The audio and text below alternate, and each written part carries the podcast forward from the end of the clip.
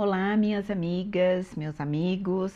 Aqui é a Cássia Lima, fundadora da Somos Mães e a pessoa que fala com vocês toda semana nesse podcast dedicado aos temas relacionados à parentalidade.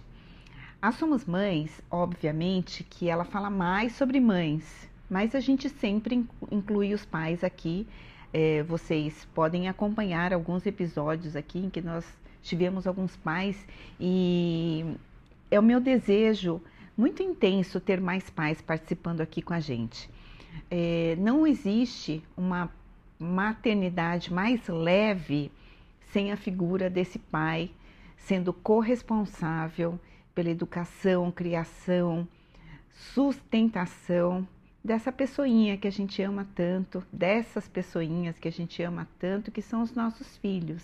Né? Quando a gente fala em dividir a criação, a educação, o sustento, isso não quer dizer que esse filho seja para nós um peso. Não é isso.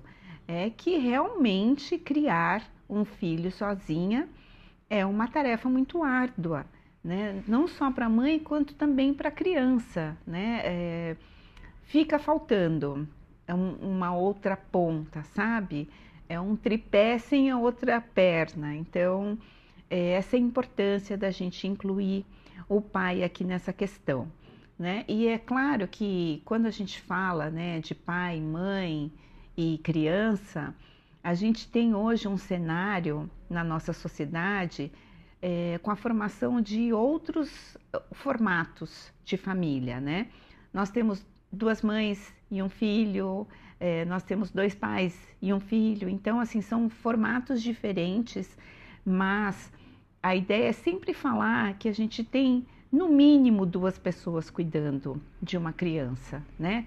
Para que se tenha minimamente uma rede de cuidado para que realmente essa criança possa se desenvolver na sua plenitude sem ter consigo apenas um adulto estressado, preocupado, atrapalhado, desorganizado para lidar com essa, com essa tarefa, né? Que por mais que haja muito amor envolvido, é uma tarefa braçal, emocional, né? E de extrema importância para a melhora do mundo. O mundo só vai ser melhor com famílias melhores, né? É, e esse melhor é um melhor no cenário global, né? Então a gente tem que ter famílias com sustento melhor, com trabalhos melhores, com casas melhores, escolas melhores, transporte, segurança pública, é, saúde, né? Então tudo isso é uma rede mesmo que precisa estar muito bem estruturada para que a gente realmente tenha uma sociedade melhor. Nesse tema é, que a gente levantou esse, nesta temporada, que são os desafios, né? Os desafios da parentalidade. Então a gente já teve algumas gravações e a, e a amamentação, gente, é um desafio, é um desafio assim homérico. Então eu amamentei a minha filha por quatro anos mas eu hoje, olhando assim para trás, eu penso que muito desse, dessa minha dedicação em amamentá-la por um tempo estendido foi para compensá-la de um parto que ela não viveu, né? Ela nasceu por uma cirurgia, que foi uma cesárea, totalmente desnecessária. Não vou tocar nesse ponto aqui porque não é o foco. Eu sei que muitas mulheres consideram a cesárea a melhor coisa do mundo, né, por diversas questões, inclusive por conta de um medo social incutido, por conta de médicos é, que é, preferem a cesárea porque é uma cirurgia rápida em que ele ganha mais, ele tem controle sobre a situação, né? Tem dia e hora marcada, dura 15 minutos, ele faz de segunda a sexta para ter os finais de semana e as férias garantidas. Então, assim, né, se eu for entrar nesse, nessa, nessa discussão, assim, a gente vai falar muito sobre isso. E eu sei que muitas mulheres, é, com todo respeito às diversas experiências, né, que todas nós passamos, é, essas mulheres vão se sentir julgadas quando a gente vai falar sobre cesárea versus parto normal. Né? Ainda ontem eu estava fazendo eu estava ao vivo lá no Instagram falando sobre isso e uma mãe entrou e disse que ela sofreu muito no parto normal, ela foi muito desrespeitada, sofreu muita agressão e que ela não quer que isso se repita nunca mais. Então, se ela tiver um, outro filho, vai ser cesárea. Então, é por conta de tanto desrespeito, tantas violências, que muitas mulheres acabam preferindo a cesárea, né? Mas como eu disse, eu já abri um parêntese muito grande aqui para falar sobre esse tema, não é o foco, o foco é o aleitamento. Mas, como eu dizia, é, eu acredito hoje que eu tive esse tempo né, de quatro anos amamentando muito por conta de tentar recompensar minha filha por ela não ter passado pela experiência do parto normal, né? Por ela ter me avisado que queria nascer através das contrações, né? pelo pulmãozinho dela não está pronto, que a gente sabe quando a mulher entra em trabalho de parto, o pulmão do bebê está pronto, que é o último órgão a, se, a ficar pronto nesse, nesse bebê, né? É, esse bebê, quando está todo que, que, quentinho lá dentro do, do, do útero da mãe, de repente abre aquele útero e tira a criança sem ter sido avisada, né? De todo um processo que ela precisaria passar para ir se acostumando nessa nova fase, né? Então, o trabalho de parto proporciona isso para a criança, essa transição, né? E, e para a mãe também, porque daí ela vai ter é, a descida do leite com mais, é, mais naturalmente, né? Então, quando a gente passa por uma cesárea, que foi o meu caso, o meu corpo também não tinha sido avisado. Ó, oh, tá na hora de, de, de descer mais leite, né? Claro que já tinha colostro, que vai sendo formado ali já com 32 semanas, né? Mas é, o corpo, os hormônios também não estavam ali preparados para aquele momento, né? Eu, eu precisaria talvez de mais umas duas, três semanas, né? E quando a gente fala de, de gestação, cada dia importa. Né? Tanto é que se fala muito das, é, das crianças que nascem prematuramente ou daquelas mães que estão em trabalho é, que, que precisam repousar para segurar o bebê mais tempo. Cada dia que passa no útero materno equivale a dias na UTI. Então, quão importante é o bebê estar tá dentro da barriga da mãe, né? É, então, por tudo isso, né, minha filha, eu insisti muito né, com aleitamento materno. No começo não foi fácil. É, eu tive dor, mas também tive muito apoio né, do meu marido. É, teve uma enfermeira que, que me acompanhava algumas vezes, vinha na minha casa e ela me, me ajudava com a pega.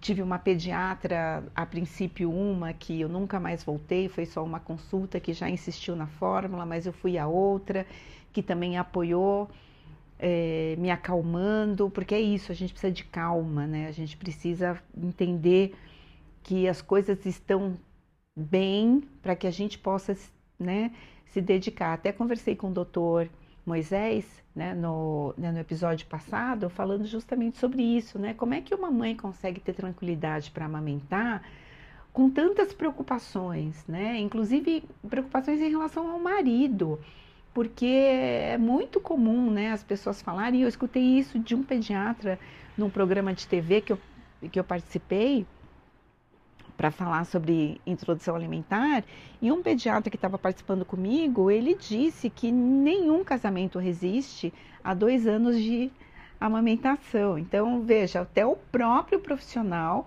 que deveria ser o mais amigo do aleitamento materno, era, era o que estava ali dizendo barbaridades, né? Proferindo preconceitos.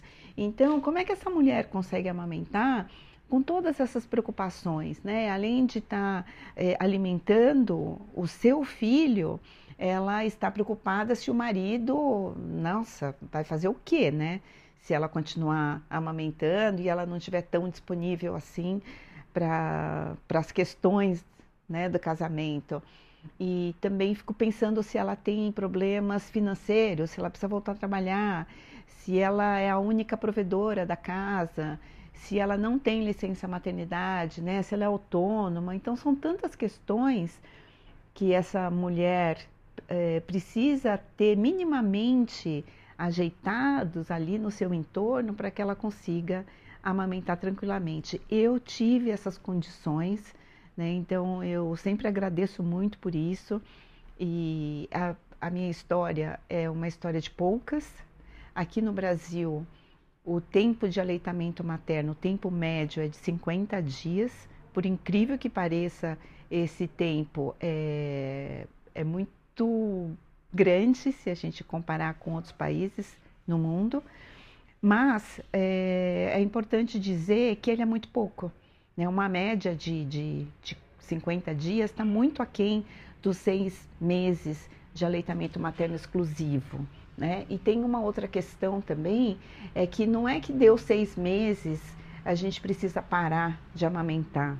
Na verdade, esses seis meses são seis meses exclusivos, sem água, sem chá, sem absolutamente nada, só seio materno. Então, olha quanta disponibilidade essa mãe precisa ter para poder dar conta disso, né? E se ela não tem essa disponibilidade, ela precisa é, extrair esse leite, armazenar direito esse leite, ter alguém que possa oferecer num, num recipiente adequado para não provocar o desmame precoce, né? Ela precisa ter atenção se vai ter alguém que vai estar tá cuidando desse bebê, oferecendo coisas que possam também provocar o desmame precoce, como a chupeta. Então são tantos fatores que realmente eu fico pensando que é muito difícil uma pessoa conseguir amamentar seis meses exclusivo e continuar amamentando por um ano, dois anos, né? É, quando a gente precisa colocar a criança num, num berçário, né, numa creche, porque vai voltar a trabalhar, às vezes a mãe extrai o leite, leva o leite, a escolinha não tem como armazenar, não tem ninguém que vai fazer depois para descongelar e para ofertar da forma certa. Provavelmente eles vão colocar numa mamadeira e vai aí se criar um problema também de desmame precoce. Eu já escutei casos de mães que extraíam seu leite, levavam para a escolinha, chegava na escolinha, as escolas ofereciam a fórmula porque não tinham condição de armazenamento, nem descongelamento e etc. Né? Então, olha, é, um, todo um cenário né, é, que a gente precisa ter aí apropriado. Mesmo os locais de, de trabalho precisam ter este lugar tranquilo para essa mãe extrair o seu leite e armazenar. Né? Eu escutei também uma mãe falando de uma grande empresa aqui no Brasil, ela dizendo que um dia o gestor dela entrou na sala de reunião, ela estava com bomba no peito, né, extraindo leite. E ele levou um susto. Ela falou: "Ah, a gente não tem um local para extração, eu tive que vir aqui para a sala de reunião, me desculpa". E aí ele pediu desculpas e ele saiu, né? Que bom que ele saiu e não ficou é, talvez aí insistindo com a com a diretoria para proibir esse tipo de, de conduta na sala de reunião, porque poderia ser bem capaz também, né? Então, é, voltando aí ao, ao, ao, meu, a minha experiência, né? Eu lembro que quando a minha filha foi para foi para o berçário com, com sete meses, ela estava com sete meses de vida. E aí, novamente, né, gente, eu faço parte de um, de um grupo, de uma bolha privilegiada porque eu tinha minha própria empresa e eu podia fazer os meus horários. E a minha filha, no começo, até completar um ano, ela ia para o berçário só da uma às cinco da tarde. Então eram só quatro horinhas. Eu não precisava mandar meu leite, porque eram só quatro horas, ela já tinha entrado é, com alimentação, né? Então era, nessas quatro horinhas eu nem mandava leite, ela mamava assim que chegava da, né, da escolinha. Então deu para manter bem até um ano e depois de um ano ela ficava, ela passou a ficar na escola da uma às seis da tarde e aí também foi tranquilo para manter isso. O que na verdade ficou difícil depois é, justamente não é que tenha ficado difícil para mim, né? Porque eu realmente não me importava, mas eu fico pensando nas mães que talvez se sintam mais incomodadas é com os comentários, né? Com as pessoas que você está no, você tá no restaurante com uma criança de, de um ano e meio e a criança quer mamar e você amamenta o seu filho, né? Então tem gente que é, olha muito torto, hoje já é lei, é proibido você constranger ou proibir uma mãe de amamentar em público. Mas é, quando a minha filha mamava, não tinha essa lei, né? E outro dia também escutei no curso para gestantes, né, que a gente faz todos os meses, uma gestante também falou, né? Ah, quando der seis meses eu vou, eu vou desmamar porque ninguém merece um filho grande pendurado no peito, né? Então, porque as pessoas acham estranho mesmo, né? Um, um bebê maior que dirá uma criança, dois, três, quatro anos é, mamando. Então, causa desconforto. Eu estava no aeroporto de Orlando, a minha filha tinha sete meses de, de vida e eu fui amamentá-la lá no, lá no aeroporto enquanto a gente esperava uma van que vinha nos buscar e um segurança me orientou a ir para o banheiro, para amamentar no banheiro. E eu falei para ele, né? Se fosse aqui no Brasil, talvez eu tivesse é, falado um pouco mais, mas eu não estava no meu país, eu não sabia como ele ia reagir também, então eu fui bem educada. E eu respondi: não, obrigada, estou muito bem aqui, né? Mas talvez se fosse aqui no Brasil, eu perguntaria a ele: você faz o seu almoço, o seu lanche no banheiro, né? Então é complicado a gente imaginar que uh, as mulheres aqui no Brasil, durante o carnaval, elas exibem muito seus corpos, né? Numa outra, num outro debate que não cabe aqui, né? Sobre essa objetificação do corpo da mulher, mas quando uma mulher deixa o colo aparecendo, né? Porque ela não deixa o peito todo aparecendo, né? Quando ela deixa o colo aparecendo, só por ela estar amamentando, ela já causa é, esse furor né, em todo mundo que está olhando. E é interessante porque sempre que eu vejo uma mãe amamentando em algum lugar público, eu olho sorrindo né, para que ela se sinta encorajada.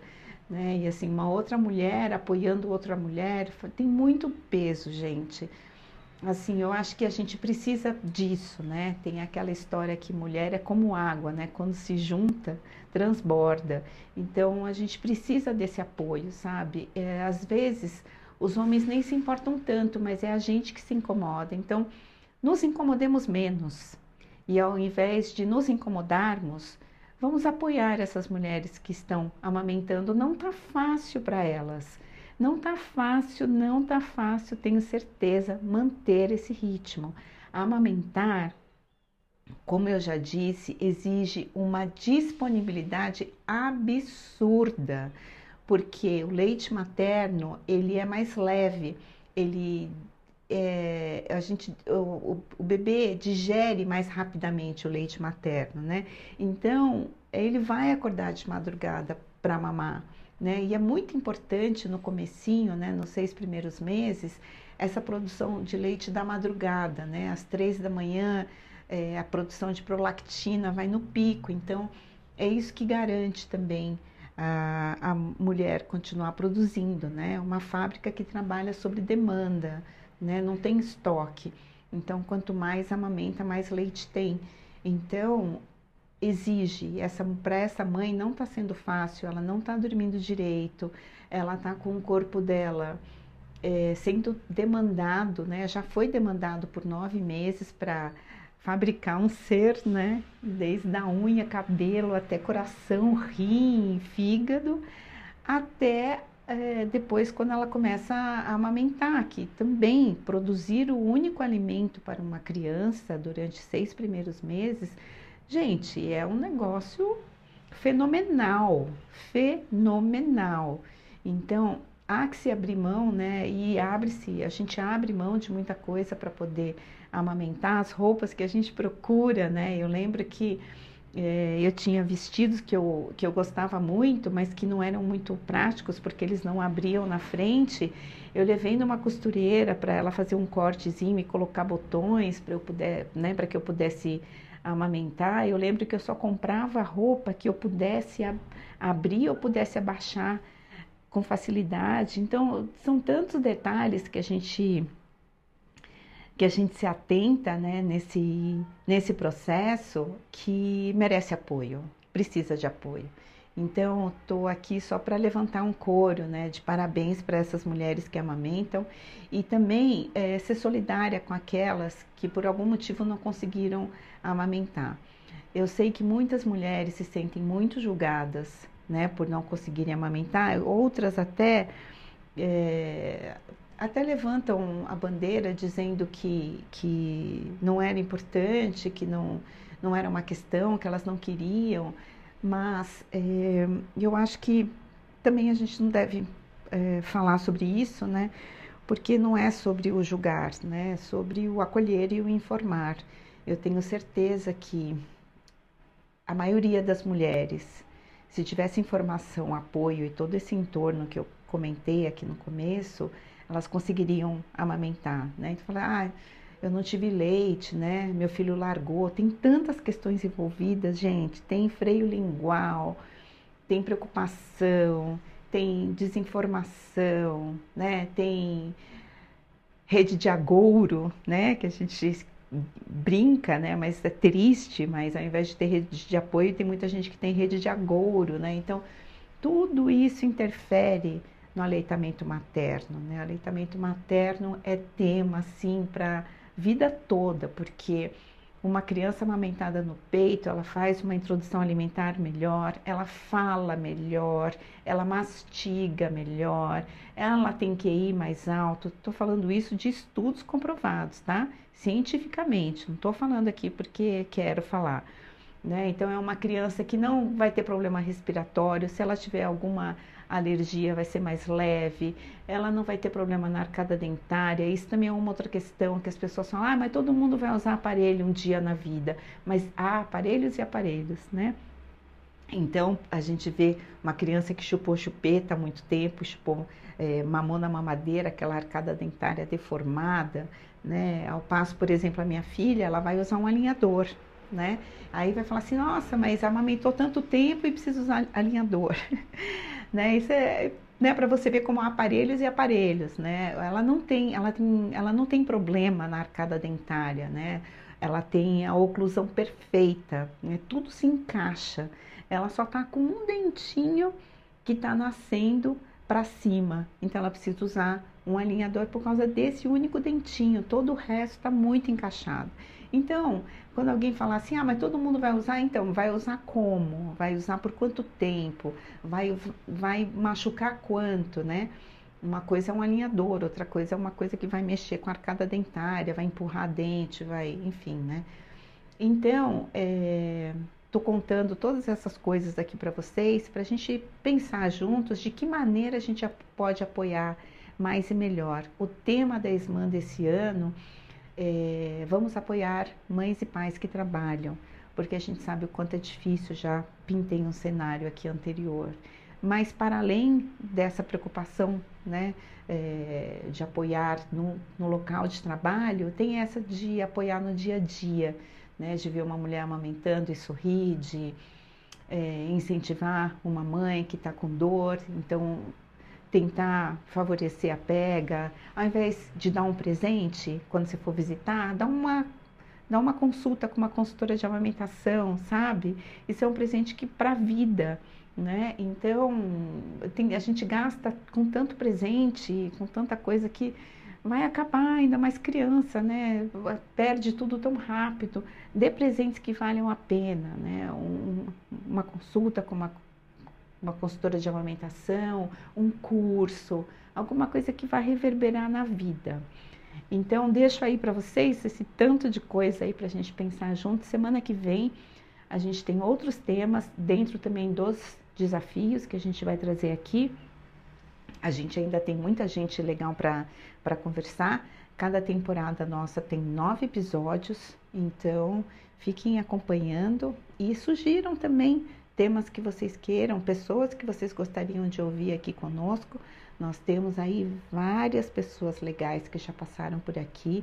Dê uma olhadinha aí, o, o nosso ranking de, de audiência é muito bem equilibrado. A gente tem uns dois episódios aí que são estrelas, que eu vou falar aqui quais são. É o episódio que, em que eu gravei sozinha falando sobre o método de Stutz e a minha entrevista com a Maia, né? Quando eu entrevistei a, a Maia, também foi uma explosão de, de audiência. Mas fica a dica, dá uma olhadinha aí em todo mundo que já passou por aqui e fique ligado para as pessoas que vão continuar passando por aqui. Além disso, quero te convidar para conhecer o Pod Kids. By Somos Mães. É um podcast dedicado só para histórias infantis na hora de dormir. É muito gostoso gravar essas histórias e tem sido aí um sucesso também com as crianças com quem eu tenho conversado. Elas estão gostando bastante. Então, se você naquele dia está sem inspiração para contar uma história, ou está muito cansado e como eu dormia no meio, coloca também lá uma historinha aqui da Somos Mães no Pod Kids para o seu filho, para sua filha e depois também sugira histórias aí para eu contar para elas. Um grande beijo para vocês, até semana que vem.